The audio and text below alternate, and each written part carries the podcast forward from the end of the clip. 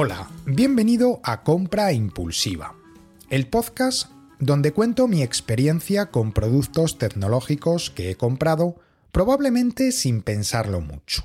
Hoy os voy a hablar de productos de ida y vuelta, es decir, productos que en un momento determinado, por un capricho, por un calentón, por el ansia viva, por un chupito de whisky, pensé que eran una buena idea, pero que una vez que los compré, pues me arrepentí y decidí devolverlos o directamente cancelar el pedido. Evidentemente son productos de los que no tengo una experiencia de uso, pero sí que me apetecía compartir con vosotros las circunstancias concretas en las que yo pensé que era una buena idea comprar según qué productos. Los dos primeros productos de los que os voy a hablar es eh, un estabilizador Osmo Mobile SE de la marca DJI y un palo de selfie de la marca Atumtec, A-T-U-M-T-E-K de kilo. Fijaros, las pasadas navidades estuvimos mi mujer y yo eh, pasando unos días en Bruselas. Claro, allí todo es fantástico, unos monumentos espectaculares, unas plazas preciosas y lógicamente pues haces eh, una gran cantidad de fotos. Entonces me di cuenta de que había bastantes personas que utilizaban, aparte de los palos de selfie, mi mujer y yo tenemos un palo de selfie desde hace muchos años que nos hace bastante servicio, pues aparte de utilizar eh, los palos del selfie, sí que encontraba bastantes personas que eh, utilizaban los estabilizadores para incorporar el teléfono móvil y realizar vídeos, pues por ejemplo, para sacar una plaza, pues eh, hacían un, barrido de toda la plaza y de esa manera, pues en vez de sacar cuatro fotografías de las cuatro fachadas de la plaza, pues hacían un barrido y de esa manera pues tenían una visión como más completa de, de todo el monumento, de todo el espacio en el que nos encontrábamos, ¿no? Muchas veces los monumentos son tan grandes, son tan espectaculares, que por mucho que te alejes, por mucho que tengas un gran angular, pues es muy difícil captar eh, toda la amplitud de, lo que estás intentando eh, eh, fotografiar, ¿no? Entonces, gracias a estos estabilizadores, pues yo veía que había gente que realizaba esos barridos y aquello pues me gustó, me llamó la atención, ¿no? Entonces, claro, vinimos de viaje y al día siguiente, pues con todo el subidón, todo contentos por lo, bien que lo habíamos pasado y la cantidad de cosas que, que habíamos visto, pues yo me metí en Amazon y dije, venga, me voy a comprar un estabilizador. Vi este, evidentemente los había más caros y tal, pero este me pareció que estaba bien porque tenía un precio contenido, tenía un precio de, de 109 euros. Y bueno, pues me parecía que era una cosa razonable, tratándose además de, de la marca DJI, que siempre ofrece productos de muy buena calidad. Y en cuanto al palo selfie, ya tenemos un palo selfie, pero dije, me voy a comprar uno mejor. Entonces vi uno, pues el mejor palo selfie que yo encontré en Amazon, ¿no? Eh, pues eh, con unos acabados muy bonitos, con un mando a distancia. Eh, entonces, bueno, pues lo vi, costaba 31,99 euros y realicé el pedido de los dos productos. Al día siguiente yo ya andaba un poquito de aquella manera pensando que igual me había equivocado, ¿no? Porque acabábamos de venir de viaje, pero no sabemos cuándo nos vamos a ir de viaje otra vez y por lo tanto pues es un producto que prácticamente está destinado a quedar guardado en el cajón durante no se sabe cuánto tiempo. Entonces, eh, al final el pedido lo, enviaron muy rápido, ya sabemos que normalmente Amazon para los productos que, vende desde sus propios almacenes pues lo suele enviar con bastante celeridad, entonces ya no pude cancelar el pedido, tampoco pude cancelar el transporte, que hay veces que sí que se puede, y entonces ya pues me tocó esperar a que el producto me llegara. Pero yo cuando el producto me llegó, yo ya tenía clarísimo que no me lo iba a quedar. Fijaros que me llegó el paquete, lo abrí, o sea, abrí lo que es la caja de cartón, vi los productos, pero ni se me pasó por la cabeza abrir lo que son los productos, porque yo lo quería devolver y digo, vamos a devolverlo en las mejores condiciones posibles para que no me pongan pegas, etc. Con las mismas volví a embalar otra vez la caja, la cerré, lo llevé a la mensajería y listo. Y el producto vino de vuelta y me devolvieron el dinero, pues a los pocos días, como suele suceder con, con Amazon. El siguiente producto del que os voy a hablar es un micrófono. Fijaros, yo no me compré un micrófono porque quería hacer podcasting. Yo empecé a hacer podcasting porque tenía un micrófono.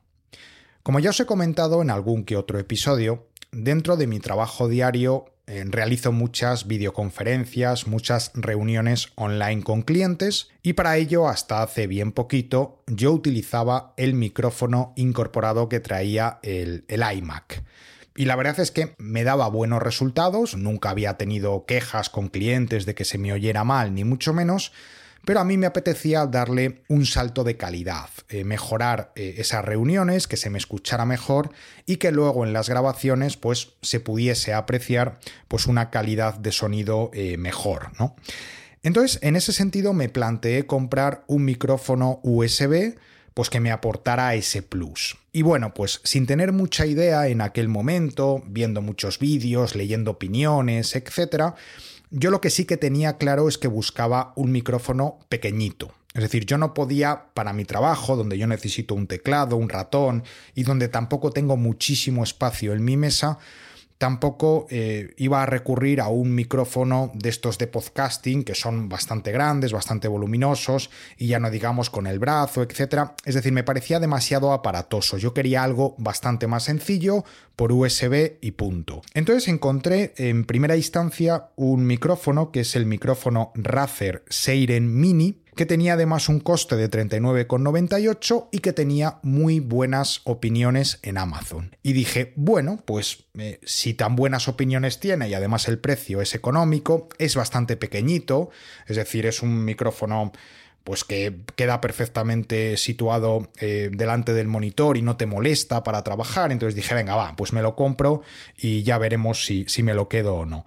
Pero yo no me quedé del todo a gusto. Y, y mientras estaba en camino ese micrófono, o mientras yo ya había formalizado el pedido de ese micrófono, yo seguí mirando y al final cambié de opinión, cambié de opinión y decidí comprarme el Rode Mini, un micrófono ya de una marca mucho más prestigiosa y que todo el mundo coincidía pues que evidentemente tenía mm, mejores prestaciones o que me podía dar pues ese plus que yo estaba buscando. Tampoco tenía mucho sentido comprarme un micrófono y que al final se acabara escuchando igual de bien que el iMac, pero no mejor que en el iMac, ¿no? Con lo cual al final pues eh, si, quería dar un plus pues quizás tenía que gastarme un poquito más de dinero.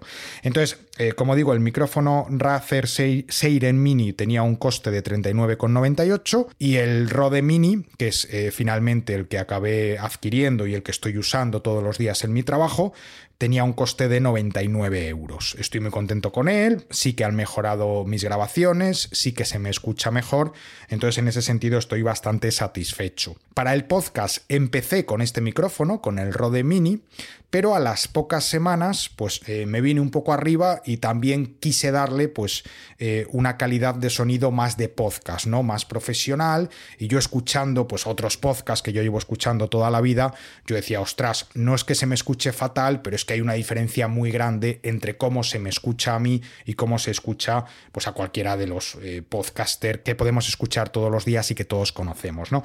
Entonces al final para lo que es la parte de podcast estoy utilizando el Rode Podmic, el archiconocido Rode Podmic, con una Focusrite Scarlett solo. Eh, es mi equipo que estoy utilizando actualmente para realizar la grabación de los podcasts. Ya os contaré algo más sobre eso en otros episodios. Bien, todo esto es en el año 2023. En el año 2022, ¿qué productos han sido de ida y vuelta? Pues en primer lugar, un producto del que ya os he hablado y que tampoco le voy a dedicar mucho tiempo. Para el Kindle Scribe, para ese lector que además eh, permite escribir, para ese lector de libros electrónicos, eh, que permite escribir, pues en, un primer momento me compré la funda Ojixi, eh, que estaba bastante más barata que la funda oficial, tenía un coste de 17,99 euros, pero lamentablemente me vino defectuosa y la tuve que devolver inmediatamente y acabé comprándome la funda oficial de Kindle. Yo no digo que esta funda eh, fuese de mala calidad, pero es que a mí me vino defectuosa, supongo que tuve mala suerte y no tengo nada más que comentar. Bien, eh, otro producto que me compré también más o menos a finales, en octubre del 2022. En esa fecha Apple lanzó el nuevo Apple TV con un mejor procesador, y además compatible con el nuevo estándar domótico que se va a implementar y que parece que va a ser lo que va a prevalecer en el mercado. Entonces yo me planteé comprarme ese nuevo Apple TV. Yo tengo un Apple TV 4K de hace algunos años, lo tengo en el salón de casa, lo utilizo, estoy contento con él, pero en el dormitorio tenemos una tele pequeñita colgada de una de las paredes con un soporte, es una tele, bueno, pues de, no sé, de 24 o 25 pulgadas, no es muy grande, y ahí no tengo Apple TV. Entonces, cuando me planteé comprarme el Apple TV, dije, bueno, pues coloco el nuevo Apple TV en el salón y el que está en el salón lo muevo al dormitorio. Y para eso, pues necesitaba pues un soporte. Es un soporte muy sencillito, es una pieza de plástico que lleva un adhesivo lo colocas detrás de la televisión y de esa manera pues tienes el Apple TV ahí colocado. Está pensado evidentemente para teles que están eh, eso, colgadas con un brazo y, ancladas a la pared, ¿no? No para una tele grande que la tengas en una mesa o lo que sea porque eso no, no sería necesario.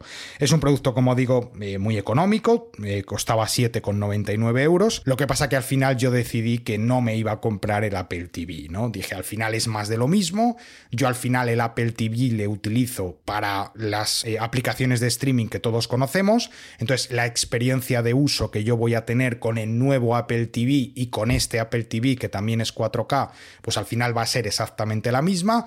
A mí la domótica de momento no me ha interesado lo más mínimo, con lo cual yo que sea compatible con el nuevo protocolo, no sé qué, a mí de momento me da igual. Y por lo tanto, pues como eh, descarté completamente la compra del nuevo Apple TV, anulé el pedido de este soporte y ahí quedó la cosa. Bien, ¿qué otro producto compré y en este caso utilicé durante bastante tiempo y al final acabé devolviendo? Fijaros, cuando en septiembre Apple lanzó al mercado el nuevo Apple Watch Series 8, yo me quedé bastante decepcionado por las escasas novedades que implementaba ese dispositivo. Yo tenía un Apple Watch desde hace bastante tiempo, yo tenía un Apple Watch Series 4 y es un dispositivo con el que yo estaba muy contento y bueno, pues ya, tocaba renovarle, es decir, a mí ya me apetecía renovarle porque sí que es verdad que de año en año las mejoras no eran mejoras eh, muy, muy importantes, pero bueno, ya con una vista de cuatro años, pues como que ya me estaba perdiendo demasiadas novedades eh, en esas generaciones que habían ido incorporando del Apple Watch, ¿no? Entonces yo cuando en septiembre del año pasado, pues estaba claro que Apple iba a presentar el nuevo modelo de Apple Watch, yo dije, venga, me lo compro, ¿no? Lo que pasa que como no vi un salto cualitativo interesante, dije, bueno, pues en vez de comprarme el Apple Watch Series 8, pues me compro el Apple Watch Series 7 y en Amazon la verdad es que encontré ofertas interesantes. Para el Apple Watch Series 7, me podía ahorrar perfectísimamente 100 euros, 120 euros respecto al precio de salida del Apple Watch Series 8 y al final era más o menos lo mismo, quitándole el sensor de temperatura y alguna tontería más por ahí, al final era prácticamente lo mismo. Entonces me compré el Apple Watch Series 7. Y claro, yo este dispositivo me lo compré para usarlo. Es decir, una vez que yo realicé el pedido, yo me quedé bastante satisfecho con la decisión que había tomado. Yo dije, me he ahorrado un dinero y voy a tener más o menos lo mismo que con el Apple Watch Series 8. Yo lo configuré y yo lo estuve usando normalmente durante un periodo de unos 27-28 días. Digo 27-28 días porque Amazon permite la devolución de los productos hasta 30 días. Entonces, cuando quedaba poquito, poquito tiempo casi sobre la bocina, pues eh, yo tomé la decisión de devolver el producto y bueno, ya os contaré después en otro episodio específico exactamente por qué lo hice y qué es lo que vino después, ¿no? Pero eh, yo decidí devolver el producto y para estos productos y para estos precios, para estos importes, ya Amazon no te lo pone tan fácil. Antes era algo más sencillo, yo creo, pero ahora ya me tuve que conectar con un chat de atención al cliente donde me preguntaron que por qué quería devolver el producto, que si funcionaba bien, que si funcionaba mal, que si había tenido algún problema. O sea, ya no fue un proceso como tan directo. Evidentemente al final lo conseguí devolver. Es verdad que la devolución del dinero eh, no es ni mucho menos inmediata. Yo creo que ahora para este tipo de importes y también cuidándose de que la gente no abuse demasiado de las devoluciones, pues también ellos eh, retrasan un poquito la devolución del dinero. Tardaron aproximadamente un par de semanas. Pero bueno, yo al final devolví el producto y como digo, pues eh, ya os contaré, ya os contaré en otro episodio especialmente dedicado lo que vino después. Unos meses antes seguimos en el año 2022. Yo me planteé muy seriamente comprar un NAS para mi casa. Recibí algunas informaciones por artículos, vídeos de YouTube, podcasts, donde se hablaba de las bondades de tener un NAS y me empecé a interesar de manera muy seria en el tema. Evidentemente yo ya sabía lo que era un NAS, porque bueno, pues como aficionado a la tecnología, pues sí que tenía por lo menos el concepto de lo que era un NAS pero no había profundizado demasiado en el tema y eh, ya digo, coincidió un par de semanas pues eh, que recibí bastante información sobre el tema y ya me empecé a interesar más y empecé a profundizar pues en marcas, en modelos, cómo se configuraba, precios, por supuesto, y hasta tal punto que eh, después de revisar, leer bastantes opiniones, etcétera, pues dije me voy a comprar un NAS. Lo quería sobre todo para temas de copia de seguridad. Es verdad que el tema de los vídeos en remoto, de las fotos, etcétera, pues también me llamaba la atención, pero fundamentalmente yo tenía una cierta preocupación por el tema de la seguridad de la información que yo puedo tener guardada en mi equipo y aparte de que lo pueda tener pues en discos duros eh, que de vez en cuando cuando me acuerdo pues puedo hacer alguna copia bueno pues eh, pensé que un NAS me podía dar ese plus no ese plus de seguridad de tener una eh, doble copia o una triple copia y de esa manera ya era totalmente imposible que yo pudiese perder información sensible, ¿no?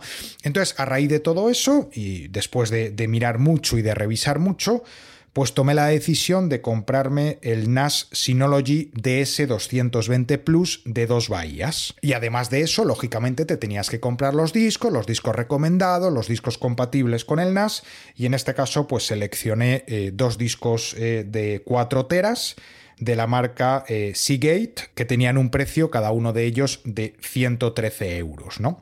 El NAS me costó 333 euros, más los 216, 113 cada uno de los discos duros, pues redondeando tenemos 550 euros de eh, dispositivo para tener una mayor seguridad en el tema de las copias. En el momento que yo hice la compra, eh, enseguida me di cuenta de que, de que no, es decir, es de esto que haces la compra, te lo piensas mucho, pero al final te vienes arriba y le das al botón de comprar y en el momento que ves la cuenta del banco y ves que ya te han retenido 550 euros, dices, no, esto es demasiado. Para hacer copias de seguridad me compro un disco duro, me suscribo a Dropbox durante un montón de tiempo por ese dinero y evidentemente no necesito tanto solamente para las copias de seguridad. Estoy completamente seguro de que los NAS eh, tienen utilidades mucho más interesantes además de la copia de seguridad, pero yo en aquel momento lo descarté y sinceramente no me he vuelto a plantear tener un NAS y, agradecido estoy de, no haberme gastado e, ese dinero en ese momento, ¿no? De momento no os voy a contar más, evidentemente hay muchos más. Eh, no me quiero ir al 2021, 2020, etcétera. Simplemente quería ah, comentaros un poco la historia de, de estos productos que son los últimos productos, en mi caso, de ida y vuelta. Como curiosidad, el importe total de estas compras que hice pero que finalmente acabé cancelando o acabé devolviendo es de 1.160,95 euros. 1.160,95 euros que sinceramente pienso que me he ahorrado porque no he echado de menos eh, en estos meses o en este año, no he echado de menos realmente ninguno de estos productos que en algún momento me planteé comprar. Pues nada más, esto es lo que quería contaros en el episodio de hoy. La semana que viene volveremos con otra nueva historia y ya sabéis que a través de nuestra página web compraimpulsiva.net podéis realizar vuestros comentarios sobre este o cualquiera de los episodios anteriores y que también podéis localizarme en Twitter arroba de González o a través de Mastodon arroba de González arroba masto.es. Muchas gracias, un saludo Adiós.